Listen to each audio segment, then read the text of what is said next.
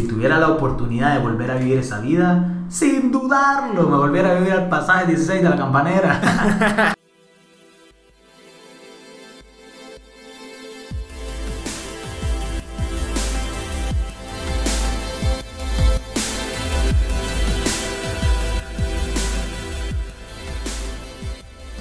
¡Hey! Estamos en temporada de Mango en Flor y de Charras. Ok, con esa intro ya un poco random. Quiero decirles que estoy muy emocionado porque verano se viene, el sol está que quema y lo demás de la canción ya ustedes se lo saben. Soy Duems y este es mi podcast, sí, pues sí. Luego de un par de semanas ahí medio raras, estamos de regreso y con un buen, buen episodio, se los prometo. Ya van a ver de qué trata. Si sos nuevo por acá, me voy a presentar, o más bien voy a presentar el podcast. Sí, pues sí, te cuento. Tiene dos propósitos. El primero es aprender y el segundo inspirar. Ahora la gran pregunta que puede surgirte es ¿y cómo hacen eso si solo es un audio, un MP3? Pues es sencillo.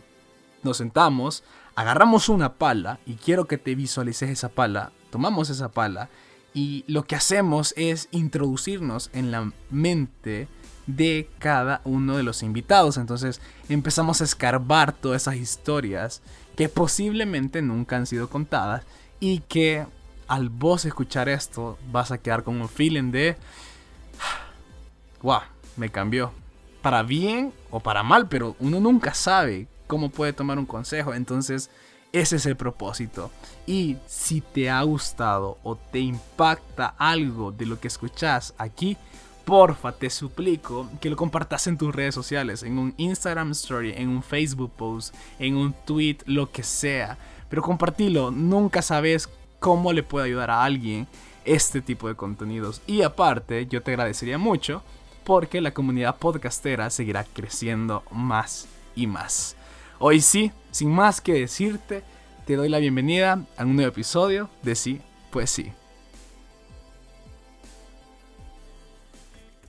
Hey, te comento, sí pues sí no podría llevarse a cabo sin el apoyo de nuestros patrocinadores. El primero de ellos es SID, un centro de oficinas para emprendedores muy, muy dinámico en donde vas a encontrar personas apasionadas por lo que hacen y muy talentosas y creativas.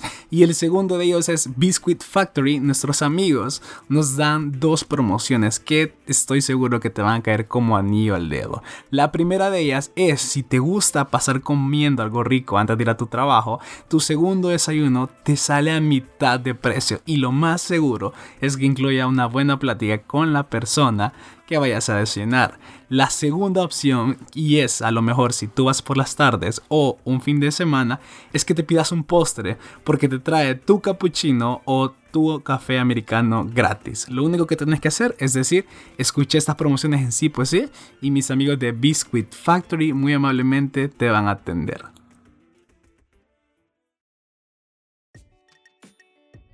Entonces, Carlos Benavides. Sí, no, pero te falta el Eduardo, porque es Carlos Eduardo, es como de actor de telenovela. Ok. Carlos Eduardo. Benavides Martínez. Ah, ok. O sea que tenemos el mismo nombre y el mismo apellido técnicamente. Exacto. Entonces yo también podría llamarme Eduardo Martínez. Mira, pero, hey, EduM sí no te lo voy a prestar, eso sí. No, no, Carlos bien. Va, me llega. Ok, decime, tres palabras que te identifiquen. Pero no los peses tanto. Astuto,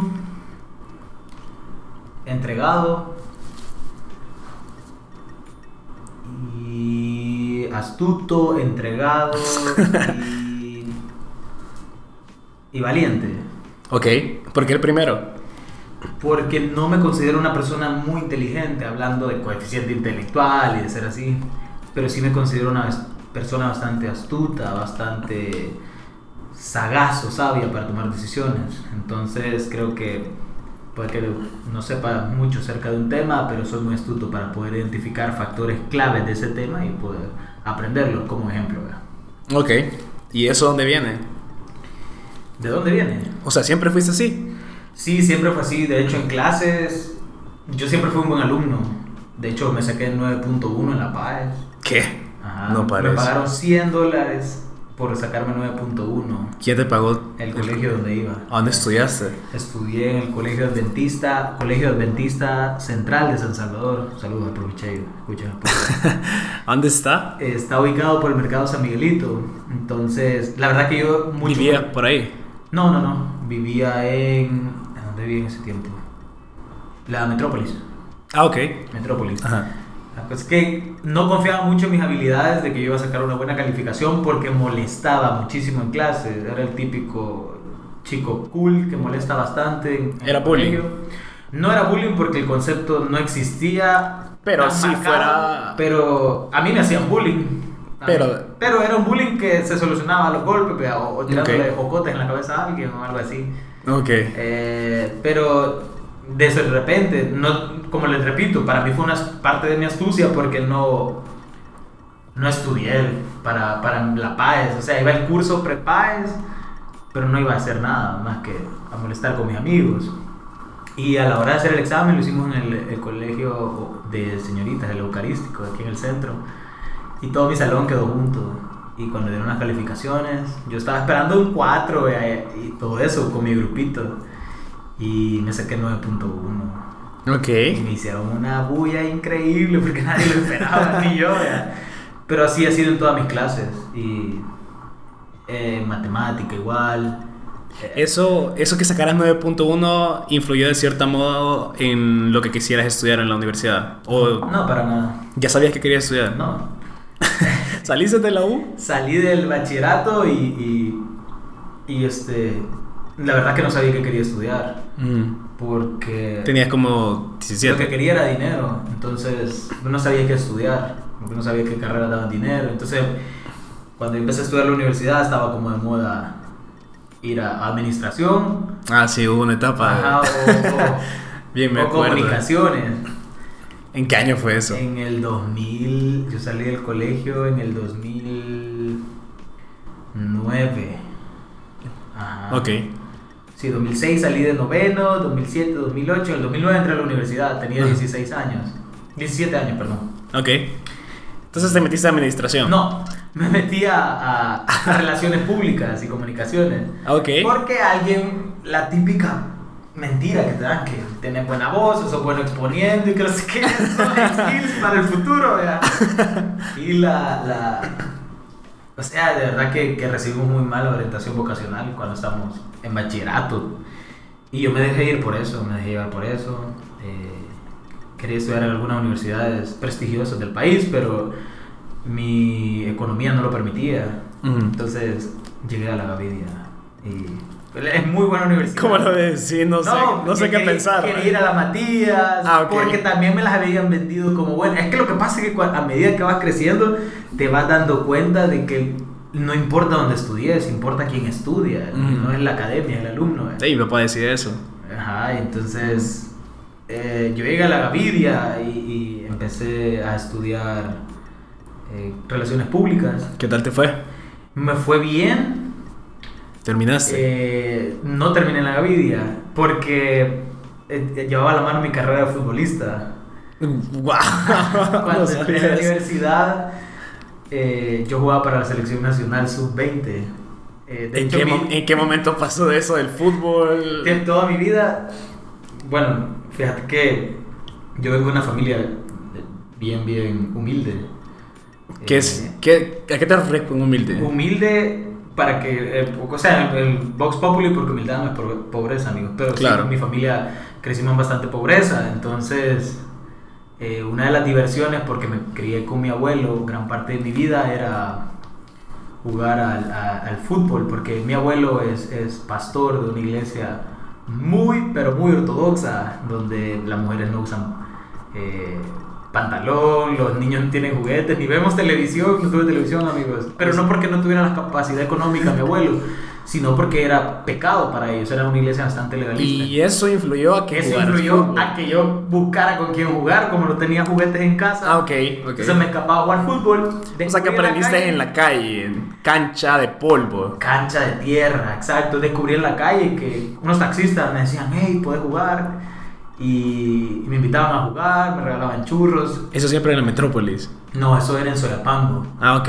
Es, cuando estaba pequeño, estoy hablando de mis 8 años, a los 12. Luego fui creciendo Ujú. y siempre jugaba fútbol en la calle con los más grandes. Y jugábamos en piedra, en parques, en medio de árboles. Me estoy, me estoy imaginando el clásico niño, como vos dijiste al principio, que ajá, como chivatada, Ujú. que, que Tenía el cabello largo. Porque de pequeño si sos hombre, o sea, sos niño, si vos jugabas fútbol, vos eras el... Ajá, si eras el mejor, eras el popo. Ajá. Ok, Entonces ya- yo era ese, ya el te que entendí. cogía primero. Ya, ya te entendí. Y eso me Ajá. decía a mí decir, quizás puedo.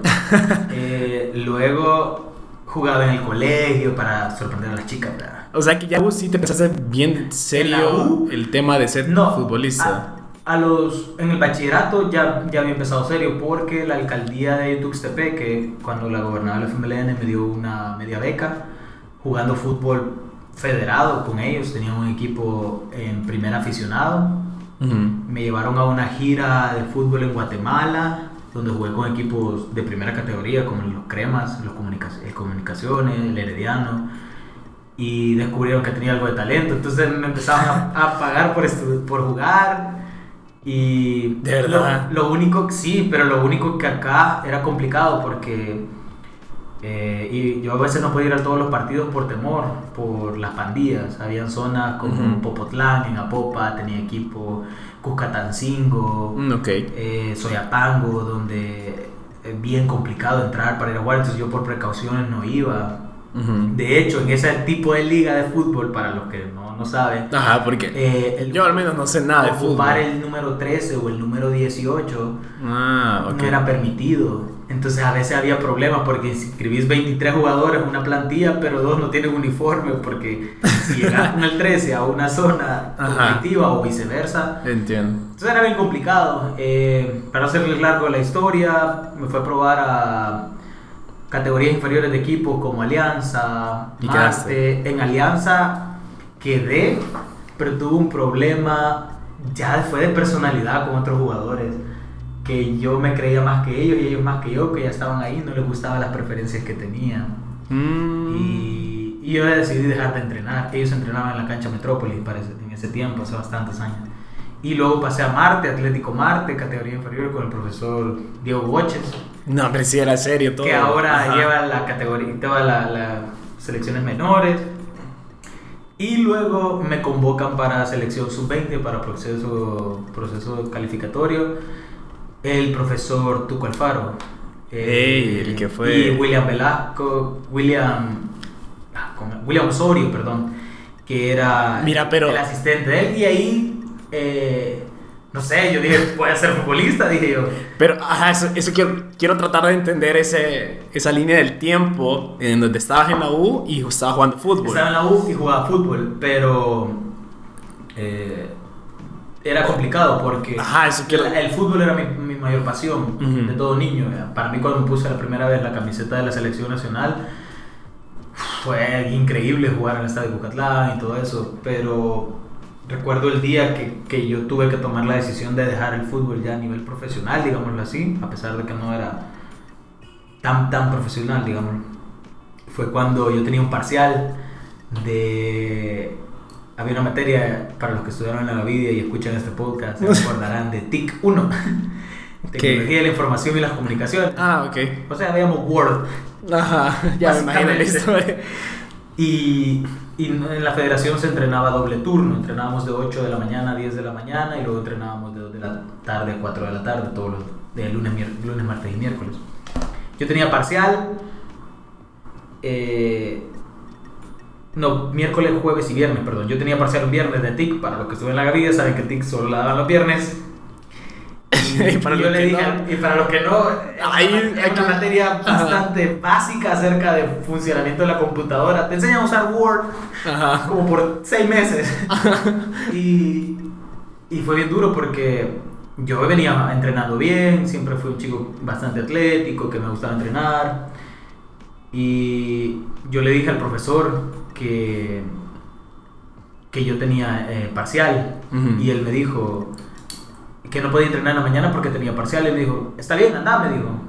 Mauricio Alfaro, si escucha esto, Usted me lo dijo. Wow, que me- no sé si No, dijo, amenaza. me lo o dijo qué. porque, no, para que se, por si, por si alguien alguien le cuenta.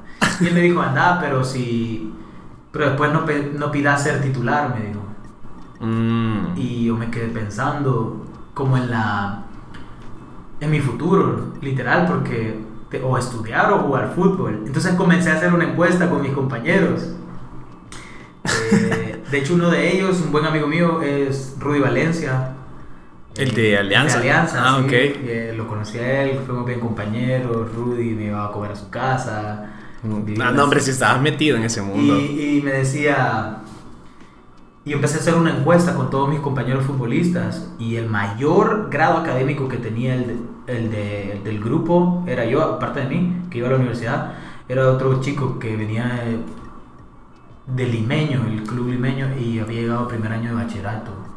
Todos tenían sexto grado, quinto grado, otros no habían estudiado, eran gente que venía de pueblos, con mucho talento, pero no había un desarrollo académico de ellos, entonces sacrificaban la- su lado académico por el fútbol. Mm, Muchos de ellos no, no estaban ahorita jugando en primera división o algo así, entonces yo ahí fue cuando entregué la camiseta y, y- y decidí seguir, seguir estudiando y hasta el día de hoy no me arrepiento de la decisión. O sea que no te invitamos por futbolista. No me invitaron por futbolista. Eh, ojalá me hubieran invitado por futbolista, porque hubiera sido increíble ser futbolista. Pero ¿Qué pasó? pasó que, que la vida tenía mejores cosas, la verdad. Y decidí seguir estudiando, pero no terminé en la Gavidia. o sea, termin- ¿cuándo hiciste de Hice relaciones tres años públicas? en la Gavidia. De relaciones De públicas. relaciones públicas. Ok, y después. Después eh, yo no tenía dinero para pagar la universidad. De hecho, siempre debía en la universidad. Mm, ok. Eh, mis padres no tenían la capacidad para pagar, pagaba 60 dólares. Eh, a veces yo solo me iba por lo del bus para la U. y era bien difícil porque llevaba una hora, dos, dos horas y hasta- y hasta ahí. Y ¿Cuántos años tenías en die- Empecé a los 17 hasta los 22 años Ok. por ahí. Bueno, la verdad que hasta los 22 años viví así, estudiando así. Y solo me recuerdo que tenía que tomar la 44 y, y bajarme en el estadio y para caminar hasta casi el Salvador del Mundo. Para, para llegar a la Gavidia. Espérame, el estadio. Flor eh, Blanca, el mágico González. Ah, ok, Ajá, ok. Todos ajá. los días. Y luego a veces no eh, tomaba la 30B y ya me iba bien tarde. Ok. Em, fue así y dejé la universidad porque ya no tenía dinero para pagarla. Ya o sea, era bien di- difícil para mí. Mm. A pesar de que era buen alumno, llevaba buenas calificaciones. Tus papás te dijeron que. No, mis papás siempre querían hacer el esfuerzo. Pero, Ajá. pero Vos decidiste Y yo dije que no porque no podía. Y, aparte que yo era bastante orgulloso, entonces pasaba esas vergüenzas de que no le podemos hacer el parcial o no ha pagado. Ujú. Y yo sabía que no podía ser una carga más para mis padres. Eh, y luego... ¿Qué te me- dijeron tus papás cuando No, tomaste nada, esa la- decisión? La, verdad que nada, porque no, no podían decirme nada. En ese Ujú. momento yo estaba sirviendo en una iglesia y salió un viaje a Panamá eh, a capacitarnos como líderes. Me subí a un bus por dos días viajando hasta Panamá. Llegaste de plano. Llegué horrible al Brook Mall. Eh, ese tiempo. ¿De dónde, Ah. salió, ¿De dónde salió el dinero? La verdad, eh, eso es lo que le cuenta. En la universidad, como era buen alumno, me habían dado un trabajo de redactor del periódico de, de la universidad. Ah, ok. Ajá, he Mario escuchado Ca- que, que Mario tienen- Cantarero. Eh, Cantarero increíble, muy inteligente. Yo hice un ensayo acerca del fútbol nacional y él me dijo que si quería escribir y de ahí me conseguí un trabajo en la universidad como vendedor de paquetes eh, educativos y también escribía para el diario de la universidad Mm, ok. que nadie leía pero yo escribía Y te pagaban lo más me importante. pagaban el otro trabajo me pagaban Ah, ok. 90 dólares quincenales Pero, o sea. era que- algo, ajá. pero no me alcanzaba para mis cosas. Eh, trabajaba de 8 a 6. Iba a clases a las 6 y media de la mañana, salía a las Mm. 8 a trabajar, 6 y media a la otra clase, salía hasta las 8 y 40, llegaba a mi casa a las 9. Eh, bueno, recuerdo que me fui para Panamá con los ahorros que había tenido de ahí y me ayudaron los hermanos de la iglesia a pagar la otra parte, ¿verdad? porque no pude pagarlo todo. Estuve una semana en Panamá. Eh, y de ahí fue que ya, ya no pude regresar a la universidad. De hecho, llamé cuando desde Costa Rica a mi trabajo porque me había pasado con los días que me habían dado y renuncié a un teléfono público en la frontera de Costa Rica, en Peña Blanca. ¿Qué? Renuncié, mi jefa me rogó que no, que no renunciara porque Ahí en la U, siempre. iba bien. ajá. Y le expliqué vea, que, que tenía que estar más días en Panamá. Eh, y la verdad que fue la mejor decisión que he tomado. Aprendí muchísimo en Panamá, conocí muchísimas personas y comencé a formar mi vocación Ujú. Para lo que, de lo que trabajo en- ahora, básicamente. Entonces, a eso fueron como que mis primeros pasos hacia conocer a qué se iba a dedicar mi vida. Ese viaje marcó muchas cosas, marcó eh, mi vida a nivel espiritual, conocí a mi, a mi, a mi esposa en ese bus de camino a Panamá, la que ahora es mi esposa, Guau. hace ya muchos años, 7 años. Eh, ¿Cuántos años tenés? 27. Ok. Tengo 27 años. Y, y nada, regresé al, al país sin nada. Sin Mm. trabajo, sin estudios. ¿Qué se te pasó por la mente? Digo, porque... Tenía la idea. Ajá. Digo porque generalmente cuando te pasa esa situación de que no tenés nada, uno tiende a ahogarse. y Yo estoy seguro que más de una persona que nos está escuchando ahorita dice con qué feeling regresó al país y qué hizo para, para no caer en esa pequeña depresión, ¿sabes? ¿Sabes lo que pasa? Que, que yo había estado acostumbrado a no tener nada. Entonces para mí no era una situación desconocida. Eh, la mayoría de personas conocidas que escuchen este podcast y me conozcan pueden ver una faceta de mí ahora, pero yo vengo de vivir de los barrios más pobres de Salvador. Vengo de... Bueno, mi abuelo vive en el Cantón El Limón, en Soyapango. Luego viví por ocho meses o un año en La Campanera, Popular el lugar. Sí, sí. la Ruta 49. Hubieras dejado el silencio ahí para que No, todos eh, interpretaran. no, la campanera es un lugar maravilloso. Aprendí cosas increíbles ahí. Aprendí la vida, o sea, aprendí qué era, qué era la vida de verdad. Eh, tengo dos hermanos y vivimos ahí. Luego me mudé a. Estudiaba en Las Margaritas, en un colegio eh, que se llama el Maestro Aníbal Ponce. Guau. Increíble ese colegio, cuarto grado.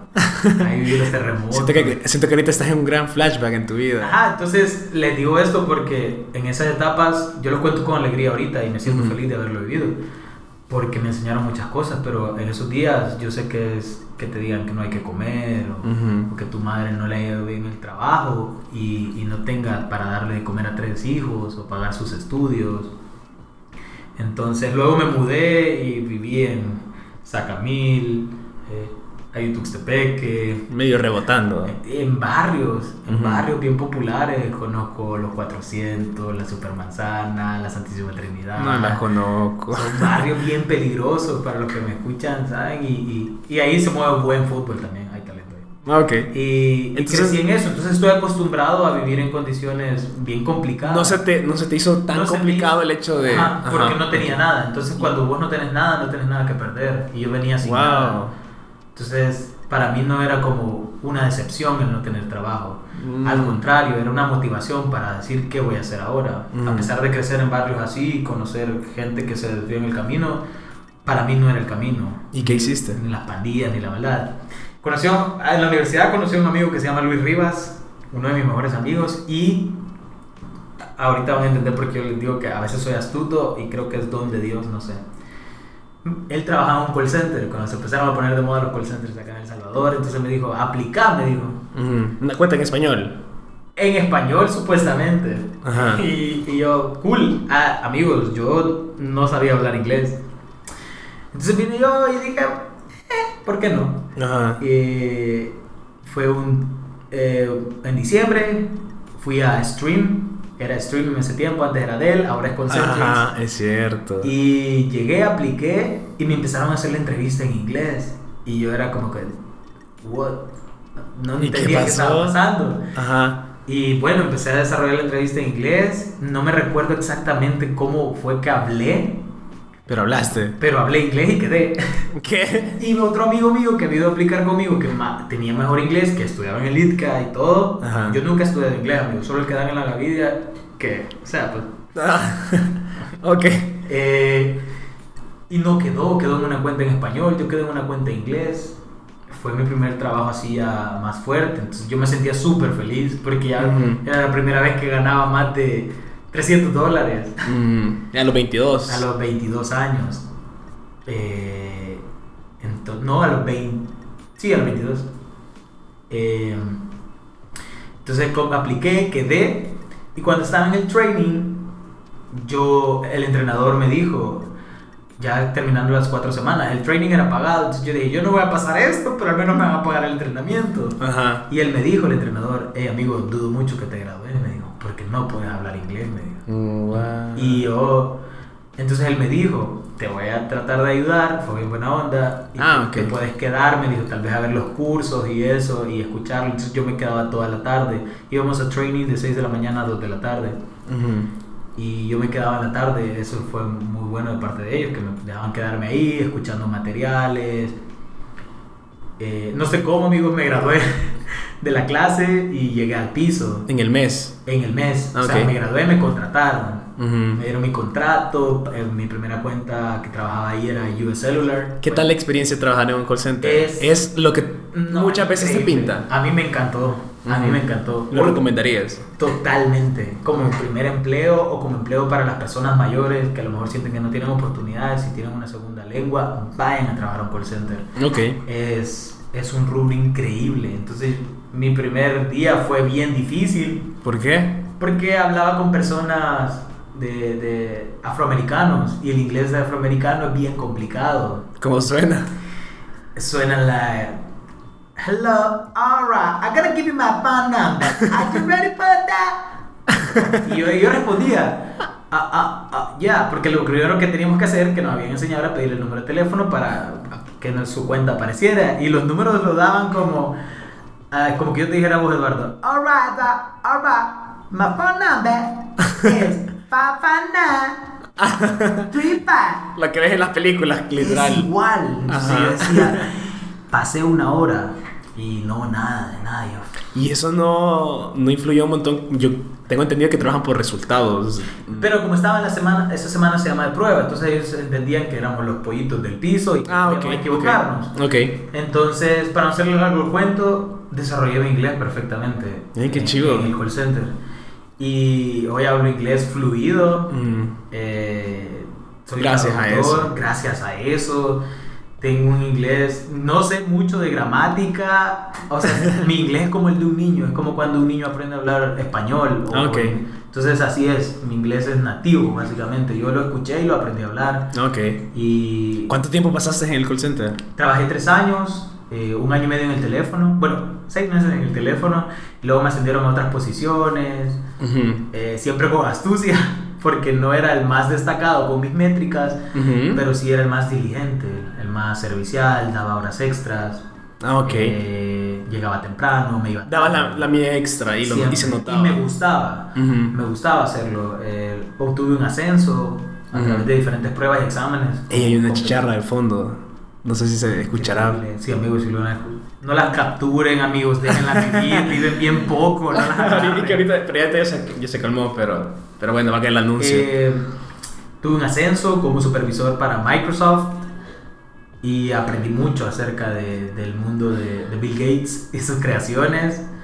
Eh, o sea que llegaste a los 25 en el call center. Llegué a los 24 en el call center porque eh, cumpleaños en agosto, entonces estaba como que en ese limbo de cumplir 25. Me iba súper bien, Ajá. quería hacer carrera ahí. De hecho, iba bien, o sea, hacer carrera, subir a ser un manager, team manager, o otras áreas como human resources, o Ok. dependiendo. Me gustaba mi trabajo, Ujú. pero no terminé trabajando ahí. eh, Te la fuiste. siguió, renuncié. Ok. Y Renuncié. esta vez por. estaba de, siempre mi, mi vocación para lo que ¿Cuál es tu vocación? es ser pastor.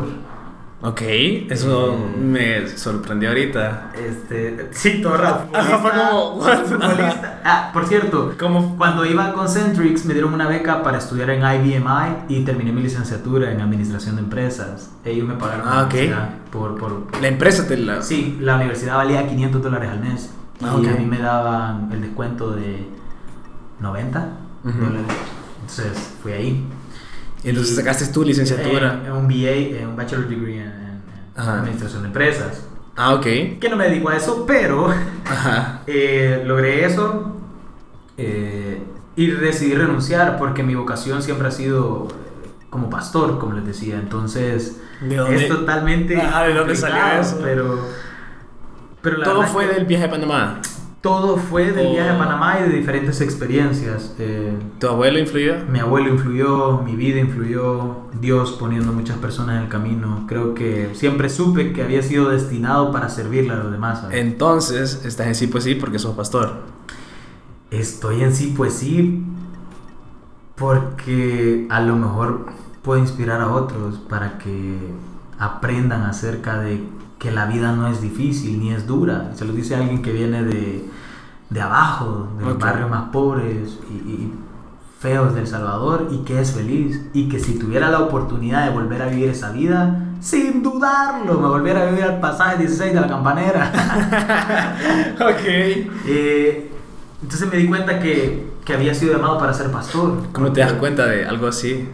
Te pregunto porque quizás a lo mejor muchos allá afuera, no lo sé, pueden que Hmm. sientan una inquietud, no sé, se te presenta un fuego, qué sé yo. La... A Moisés se le presentó la zarza, interesante. Eh, a mí no se me presentó ni una zarza ardiendo, pero, pero Dios salvó mi vida muchas veces y, y llamó muchas veces a mi puerta, literal, me salvó de la muerte, alimentó a mi familia cuando no tenían nada, me sacó de los lugares más complicados y me di cuenta que yo tenía que servirle a Él. Me di cuenta que, que todo estaba como...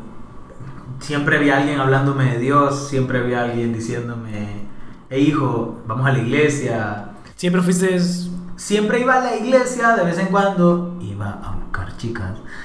De vez en cuando, pero no era devoto porque no me interesaba, porque tenía partidos los domingos, o porque quería salir con mis amigos, o porque un joven nunca está interesado tanto en, en, en seguir a Dios. Entonces, pero ya hubo una etapa en mi vida, ya cuando estaba trabajando de hecho en el call center, donde ya iba más frecuentemente a la iglesia, donde ya me gustaba estudiar la Biblia, ya le agarraba sabor a la Biblia. De hecho, en Panamá me enseñaron principios acerca de teología y ya, ya veía la Biblia de otra forma. Siempre Dios ha puesto... Las cosas buenas que, que una persona hace no provienen de la persona, provienen de Dios. Entonces Dios me permitía servirle a los demás, ayudar a los demás, ser generoso. Y, y entendí que yo no nací para estar atado a un escritorio sino que debía de servir a los demás. Que yo ya había aprendido a, a sufrir mucho y a aguantarlo, entonces tener empleo o no, me daba igual si yo podía servirle al Señor.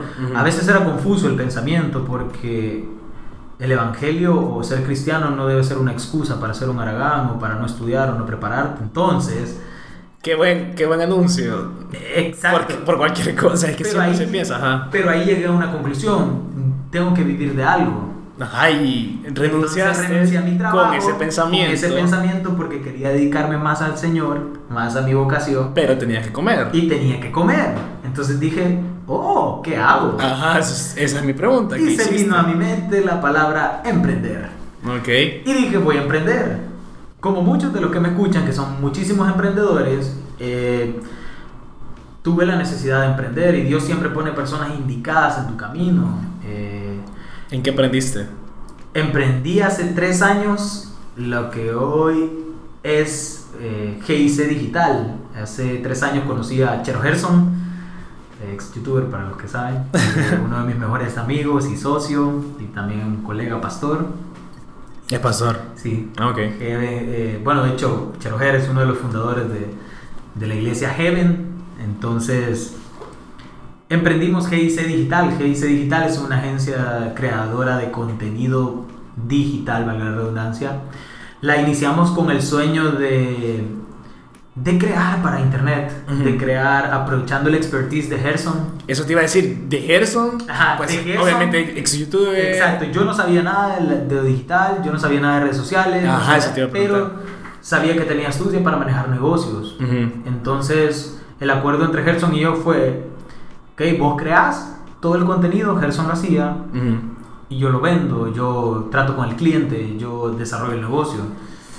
Pero no ya así. tenía, ya tenía la administración. Y ya tenía. Tenías eh, como- Administrábamos nada porque no teníamos nada. Iniciamos en la sala de la casa de, de Gerson.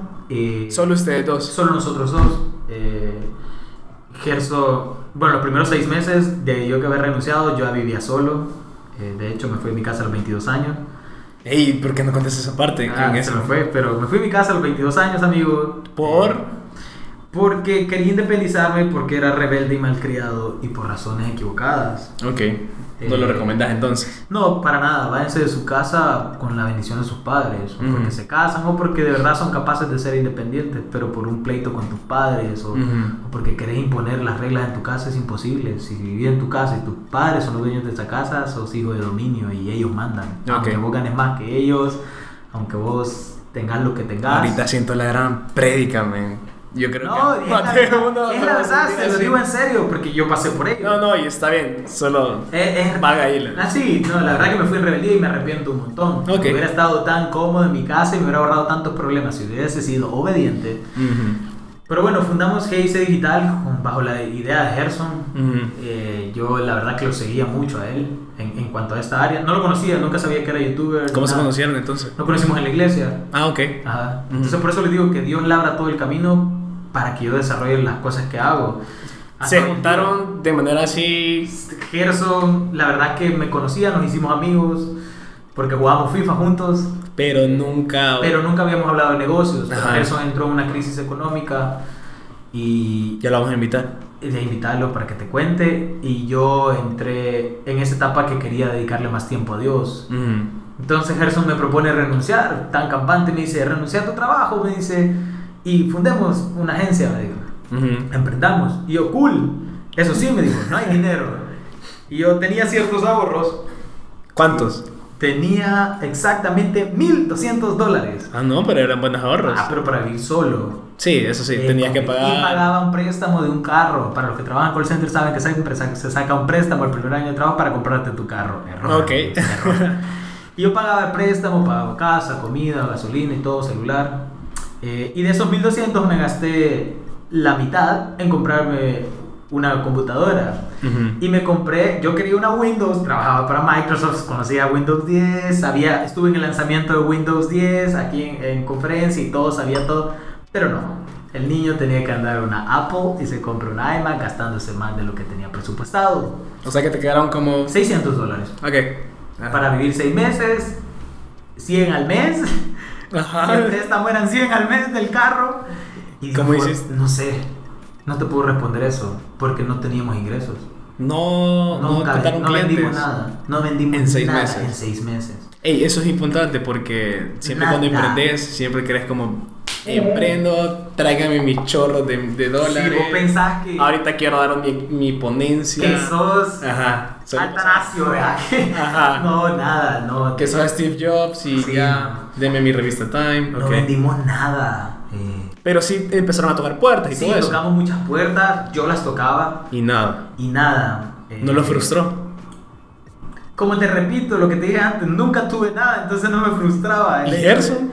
A Gerson sí lo frustraba un poco, Ajá. Pero, pero No. seguíamos creyendo. Siempre creímos en el sueño y sabíamos que Dios nos respaldaba. Yo siempre creía que, que era, yo no había renunciado porque sí. Ujú. Cuando yo renuncié, pedí consejo a, a- a mi pastor, al pastor Moisés, y él me dijo, no te preocupes, me dijo, a lo mejor vos nunca vas a sufrir en el área económica. ¿Quién sabe cómo sea el plan de Dios para tu vida? Ujú. Y yo no olvido esas palabras. Para no hacer largo el cuento, frustrados seis meses, siete meses frustrados. Teníamos un programa por ahí en la, en la nevera que queríamos producir, pero nadie creía en nosotros.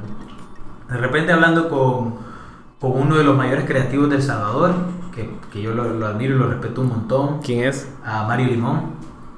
Y Mario trabajaba como director digital de Grupo Roble en ese tiempo. Y contactamos, Gerson contactó con él. Y boom, se vendió un programa que está en internet, que se produce eh, de- para Metrocentro y es Metro TV. Fue nuestro primer producto como GIC Digital Vendido. vendido. Ujú. Eh, creamos un programa en YouTube para un centro comercial. Era bien curioso porque Metro tenía una imagen bastante contraria a lo que en verdad es. Todos sabemos que Metro es el centro comercial Más, del pueblo, ajá. de, de la gente, es bien cercano a la gente. Pero habían puesto a una chica ahí toda guapa a decir, venga Metro y consume nuestros productos. Ujú. Y eso no identificaba al público con el centro comercial.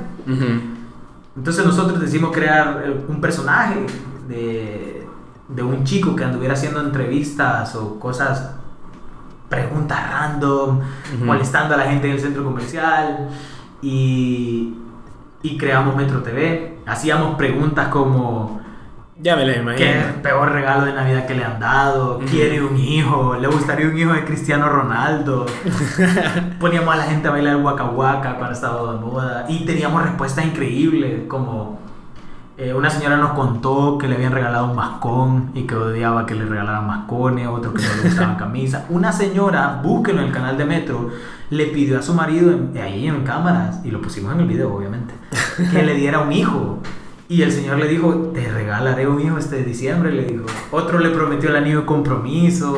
Ok, buena Otra historia. niña se reveló que tenía novio y la mamá no sabía y el programa fue un éxito. Eh, y eso fue el, el inicio de GIC. Ujú. Eh, comenzamos a trabajar mucho con Grupo Roble, luego pasamos a trabajar con Multiplaza, producciones audiovisuales y comenzamos a ver resultados de, de nuestro trabajo. No en grandes cantidades, pero estábamos felices porque nos permitía poder servirle a Dios, que era lo principal. Espera, aquí tengo una pregunta. Trabajar con Grupo Roble requiere, ah, lo más probable, una empresa Ujú. formal. Exacto. Ya, yo ¿Qué? sabía principios de administración. Ajá, que Entonces yo le dije a Gerson, cuando empezamos a trabajar con Roble, hay que inscribirnos. Le dije a sacar IVA, tarjeta de registro. que es lo que menos a, Sí, lo- a los emprendedores lo les que, lo que más le cuesta a los emprendedores. El Ministerio de Hacienda te pide un capital ¿De mil dólares Para iniciar. iniciar. Y eso es lo que muchas veces les cuesta a los emprendedores. Pero yo sí tengo. Estoy. A veces voy a muchas charlas de emprendedores. Bueno, antes iba, hoy ya casi no voy.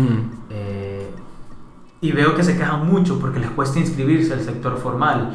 Amigos, sinceramente no es tan difícil porque Solo necesitas dos mil solo necesitas dos mil dólares que puede sonar una cantidad fuerte para alguien que está iniciando, pero si haces una sumatoria de los valores que tenés en equipo y en todas esas cosas, yo sé que puedes conseguir dos mil dólares.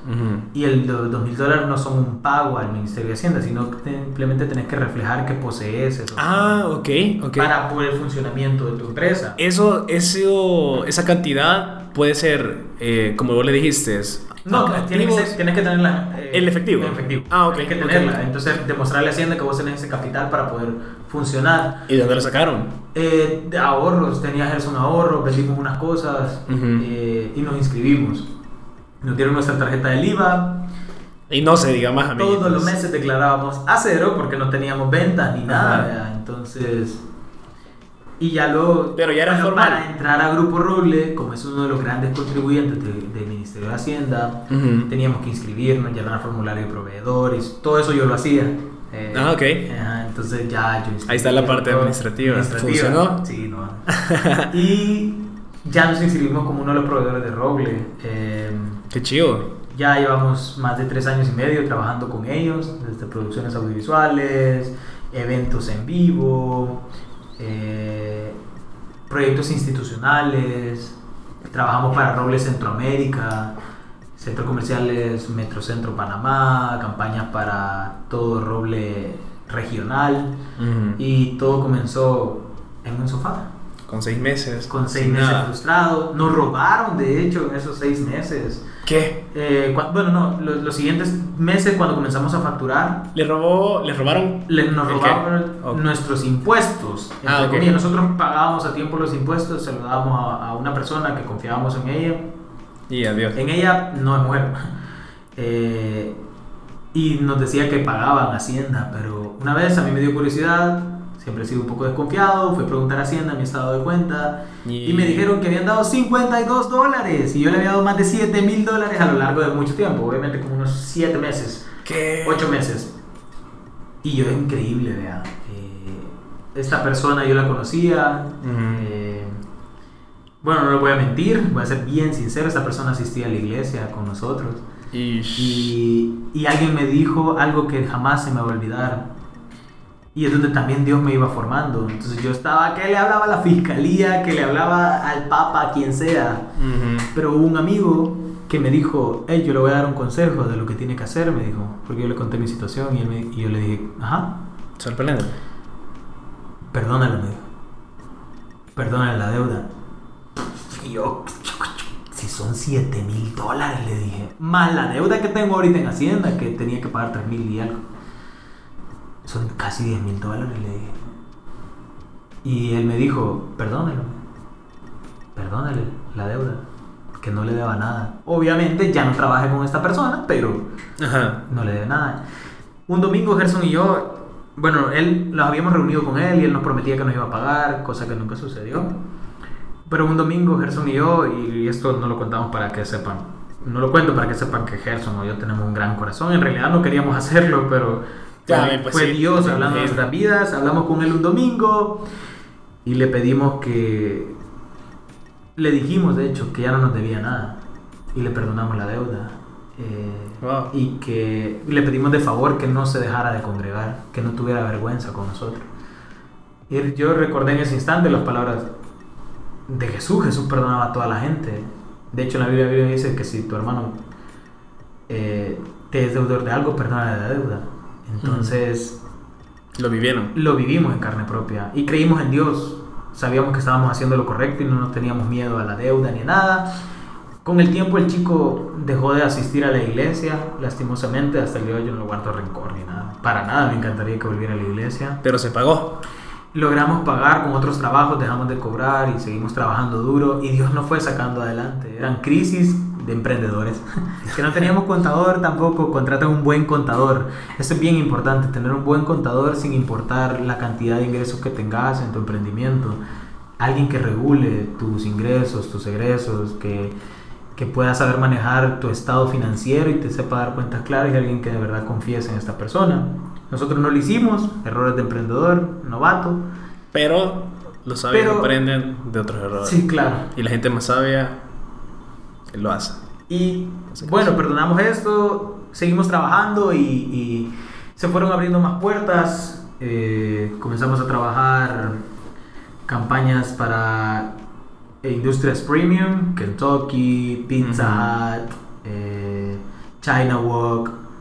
Eh, hacíamos fotografía publicitaria para ellos, videos para sus marcas. O sea, sí se fueron a las grandes ligas con, con GIC. En realidad, Dios ha sido tan bueno que de verdad, o sea, siempre hemos trabajado como que para las empresas más grandes. Ha sido poco, quizás hasta este año pasado y ahora, que hemos empezado a explorar, a trabajar con marcas un poco más pequeñas para poder conocer más a profundidad también el tema. Seguimos aprendiendo, apenas llevamos Mm. tres años en el mercado, somos una agencia de desarrollo y, y- y seguimos aprendiendo. Eh, pero sí, empezamos a trabajar ya con marcas un poco más fuertes, pero Mm. siempre manteniendo el sueño de, de... Habían dos cosas, el sueño de crear cosas chivas para internet y siempre mantener nuestra visión que era servirle a Dios, tener tiempo para eso y ayudar a los demás también, porque la mayoría de personas que trabajan con nosotros son personas de la iglesia, son chicos que están estudiando, son Ah, chicos que están queriendo aprender, entonces nosotros les damos la oportunidad de codearse con, con grandes marcas, de que Mm. De que hagan de currículum. que hagan currículum, de que Mm. puedan ganar bien. O sea, bien en el sentido de que a veces, y esto también lo sabrán muchos, vos te vas de pasante a un lugar donde te piden 8 horas de trabajo, no te dan un salario. Ujú. Eh, nosotros tra- tratamos de ser bien flexibles con este tipo de temas, de Mm, apoyar a la, a la gente, no somos cerrados, no tenemos secretos de emprendimientos o algo así. Entonces, el sueño era ese, siempre sembrar en los demás. Ujú. y, y se dio, gracias a Dios. Eh, continuó GIC, seguimos trabajando estas cosas, hicimos cosas o hacemos cosas bien interesantes. Bueno, trajimos a El Salvador a, a Wherever Tomorrow, por Ujú. ejemplo. Eh, Gabriel es un buen amigo de nosotros, eh, le trajimos a El Salvador, Qué chido. eh, Multiplaza, un evento increíble que teníamos nuestras dudas de saber si Gabriel estaba vivo o no en el mercado todavía. Es Pero cierto. llegaron más de 2.500 personas a Multiplaza, fue una entrada totalmente gratis, el evento fue un éxito, Gabriel encantado. Qué chido. Eh, comenzamos a pensar en desarrollar este tipo de eventos, de hecho este año tenemos planes de, de ver si se puede desarrollar otro con otro youtuber por ahí, Ujú. muy relevante a nivel mundial. Y es curioso porque en realidad no... Sí, yo tengo un, un dicho que la gente que me conoce sabe que es que mi trabajo en GIC a mí me sirve para vivir. Ujú. Me sirve para comer, perdón. Mi trabajo en GIC me sirve para comer, pero mi trabajo en la iglesia o como pastor me sirve para vivir. Ok. Entonces ese es mi, mi, mi lema de vida. O sea, Ujú. GIC para mí es comer y le estoy muy agradecido con Dios, pero, pero ese no es mi fin. Mi fin es servirle a la gente. Es trabajar con los chicos toda la semana. Eh, los viernes tenemos un ministerio que vamos a alimentar gente en las calles, todos los viernes, ya sea el centro de San Salvador o el parque. Ey, si alguien se quiere sumar, Que me puede. escriba, que me mande un mensaje si quieren donar, si quieren ir, nada más. Si no- tienen Solo que por por nada, ejemplo. Solo pueden ir y participar de la actividad. Ah. Todos los viernes vamos, en la tarde-noche. Súper. eh, trabajar con los muchachos, eh, aconsejar a las personas, trabajar en la iglesia y seguir desarrollando GIC, que al final del día hoy estoy casado, tengo que mantener una familia. me casé Recién casado, ¿verdad? Sí, tengo dos meses de casado. ¿Qué tal la vida de casado? Es súper chiva. La pregunta es bien, es un cliché. No, no, no, ya te voy a hacer una, pre- ya te voy a hacer una Dale, pregunta sobre eso, pero no ahorita. Cool. No, la verdad que, que seguimos desarrollando GIC. Eh, hemos hecho muchísimas cosas locas. Y yo en todo el estado agradecido a Dios porque las cosas que de verdad, o sea, esos tres años de emprender, emprendan. Mm. Amigos que me escuchen, emprendan y luchen porque, eh, bueno, algunos de los que me conocen saben que trabajamos también un poco el área política y, Mm. Vaya, vaya. y eso es otra cosa que fue increíble para mí. Eh, hace ya un par de años, asesorar a, a, a personas que... ¿Se que- puede decir nombres? Sí, se puede decir, la verdad que no me... a ver. Bueno, trabajamos la campaña eh, de Carlos Calleja Ok. a ni- en el año 2017, su campaña interna, que era para optar a ser el, el, el candidato a la presidencia de la República. Y cuando yo vivía todos esos momentos, desde trabajar para grandes marcas como Grupo Roble, de entrevistar un día a don Alberto Poma, desde, eh, bueno, hoy en día también trabajo eh, mucho con, con Concentrix, Ujú. que era, Que era tu- que era mi empleo y, y, y ahora nosotros nos apoyamos en el área de mercadeo para ellos. O sea que hoy sí te puedo hacer la pregunta, ya sabes por qué estás en sí, pues sí. No, no sé. La verdad es que es raro. Ay, hemos hecho tantas cosas, no sé. No sé por qué estoy acá. Eduardo es, es bien misterioso. No, y Y para los que están escuchando, Le voy a decir algo, amigos, para que sepan, Eduardo. me escribió y se vino a mi casa. O sea, no me dijo qué quería ni nada. Me ha tomado por sorpresa. Me trajo dos mangos. No, eh, me acuerdo que cuando te escribí me preguntaste para qué era y yo no quería decirte porque al principio de cada episodio siempre le digo a mis invitados, imagina que es una plática en tu cuarto con tu mejor amiga, tu mejor amigo, con tu hermano, con tu familiar, alguien con quien vos podrías abrir tu corazón y nunca te lo esperaste que pasara. Nunca estabas mentalizado que ibas a tener este tipo de plática. Y hace que unos dos horas quizás, dos, tres horas, estaba viendo unas fotos de cuando inició el podcast y me acordé de eso y dije, tiene que ser así, natural, Claro. random, caer y cumplir. Estamos en cuarto de tu casa, así que... No, y la verdad que me tomó por sorpresa, pero, pero les he dicho la mayoría de cosas como se las contaría a, a Eduardo fuera de, de- de micrófono. Y bueno, Y eso es lo importante. persona. Y, y, y la verdad que, que como les decía, eh, toda esta aventura ha sido increíble. He conocido el mundo eh, gracias a mi trabajo. Recuerdo si algo sí quisiera compartir con los demás y por eso les digo que emprendan y, y luchen por sus sueños. El éxito de las personas no es cosechar mucho dinero o, o tener Puchica, una gran empresa, todas estas cosas. Porque A preguntarte eso iba, fíjate. Te me adelantaste. Dale, dale, no, dale, dale. Voy a dejar aquí. No, mira, eh, siempre tengo una sección que se llama El Grano, pero justo hoy dije es tiempo de cambiarla, así que se va a llamar A Quemarropa. Dale, dale. Esa es la primera pregunta, era esa. ¿Qué es el éxito para vos? Fíjate que para, para mí el éxito es servirle a Dios. Y yo sé que muchos de los que me escuchan van a decir, ah, qué religioso, que no sé qué. que-".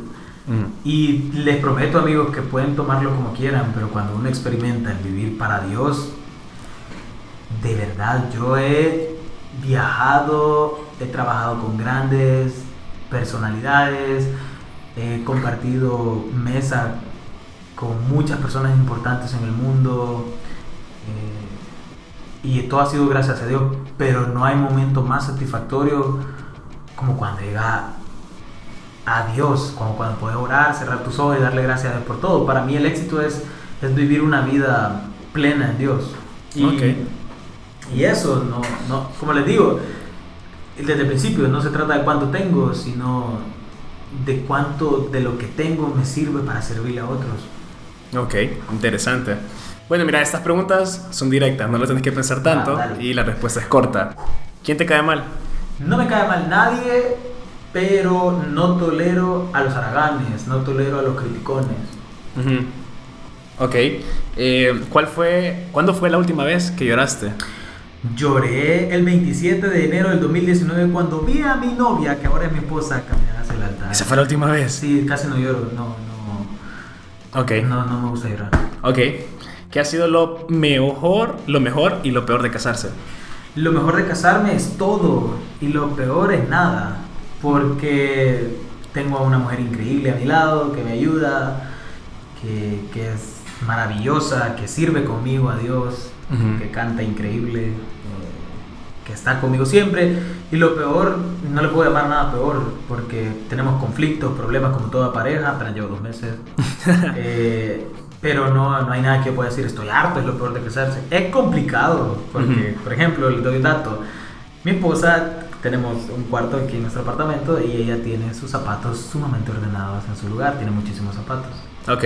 Pero mis zapatos por alguna razón me los han echado a otro cuarto. O sea, para, mis zapatos están en otro cuarto. Entonces tengo que aprender a acostumbrarme a ciertas reglas, normas de convivencia, pero es increíble. Ok, súper. Hasta ahí. Y para cerrar, ¿cuál es el consejo con el que te querés despedir aquí en el podcast? Que todos tendrían que saber de vos para finalizar. Bueno, la verdad que primero agradecerle a Eduardo por por poder participar en este podcast. Eduardo también es uno de mis buenos amigos y, sé que muchas personas importantes dentro del mundo o el medio han pasado por este micrófono y, yo no me considero como uno de ellos. Eh, no me considero tan importante o exitoso. Si algo quisiera que supieran de mí es que amo a Dios por sobre todas las cosas, que me equivoco a diario, fallo un montón, que el hecho de ser un líder o un pastor o un ministro de la casa de Dios no te hace perfecto, que es la alarma, amigos. Perdón. Que, no, que el éxito de mi vida no es viajar o trabajar para marcas increíbles, ni siquiera es estar casado el éxito de mi vida, sino es todos los días levantarme y poder decirle a Dios, ayúdame a poder hacer las cosas que vos querés que yo haga. Y, mi sueño empezó así. Soy un chico humilde, que a veces la gente cree que no soy tan humilde por códigos de vestimenta o cosas así. ok. Pero, pero también es otro consejo, si vos tenés la posibilidad de comprarte algo, de gastar en algo, de, de invertir en algo para vos, hacelo eh, sin importar lo que la gente diga, pero no lo hagas para satisfacer tu ego o tu orgullo, hazlo porque de verdad lo necesitas o porque de verdad te gusta. Eh, luchen por sus sueños, no es un cliché, de verdad yo lo sigo haciendo. Créanme que emprender, para los emprendedores saben, no tenemos un salario fijo, pagamos salarios de los demás, tenemos que cuidar a las personas. Eh, hagan las cosas bien, hacer el bien cuesta un montón, un montón, pero es lo mejor que pueden hacer. Y y de verdad que la vida es perfecta. Yo, perfecta en el sentido de que es maravillosa. Yo no me arrepiento de todo lo que he vivido, ni de dónde vengo, ni a dónde voy. Siempre voy a estar agradecido por Dios, por, con Dios por todo lo que me permitió vivir, por cada circunstancia difícil, por cada lugar complicado socialmente donde he vivido. Y quizás cerrar con esto.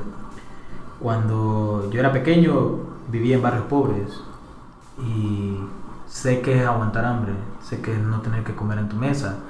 Y también he tenido la oportunidad de viajar y comer en el mismo hotel donde están reunidos todos los líderes del mundo, en Nueva York, por ejemplo. Y desayunar en el mismo lado donde está el presidente, expresidente de España, de Colombia, saludarlos, compartir un café con ellos. Y para mí ninguno de los dos momentos, ninguno de los dos lugares o situaciones son diferentes. Porque hay una cita bíblica que me encanta, que es con la que más me identifico, Filipenses 4, donde Pablo dice que en todo he sido enseñado y de todo he aprendido. He aprendido a estar con hambre, también como a ser saciado. Por lo tanto, todo lo puedo en Cristo que me fortalece. Entonces, eso soy yo, un chico que sigue trabajando por sus sueños, que, que hoy puede estar acá hablando con Eduardo para un programa increíble y, y al salir de acá podemos ir a comer un pan, qué sé yo, lo que sea, y voy a seguir siendo igual. Eh, sigan sus sueños, trabajen por ellos, pero sobre todas las cosas honren a Dios y busquen a Dios, porque Él es el dador de todo y, él, y por Él es todo. Por eso estás en sí, pues sí. Sigo sin saber por qué estoy en sí, pues sí. Así que, Eduardo, que va a vamos cambiar papeles. ¿Por qué estoy en sí, pues sí? Ey, no, hombre, mira. Eh, muchísimas gracias. ¿Y por qué estoy en sí, pues sí? Yo creo que es algo que yo no tendría que contestar, sino las personas que nos están escuchando y creo que ellos tienen la respuesta. Entonces, solo te puedo decir gracias por estar acá, por tomarte el tiempo, por abrirme las puertas de tu casa y Bueno, vos la pediste, ¿no? sí, yo las abrí. Pero nada, seguirle metiendo y qué gusto tener esta plática con vos. Gracias. Eh, quirísimo hablar con Eduardo. La verdad es que escuchen el programa. Yo he cometido el error de que la verdad le dije a Eduardo que no lo había escuchado. Sí lo he escuchado, pero no quería que escuchara esto. Wow. Sí escuché el de dos personas. No Ok. voy a decir quiénes son porque. Ok. eh, pero escuchen el podcast y gracias Eduardo por estar en mi casa. No, gracias también. Gracias a vos y nos vemos en el próximo episodio de Sí, pues sí. Adiós.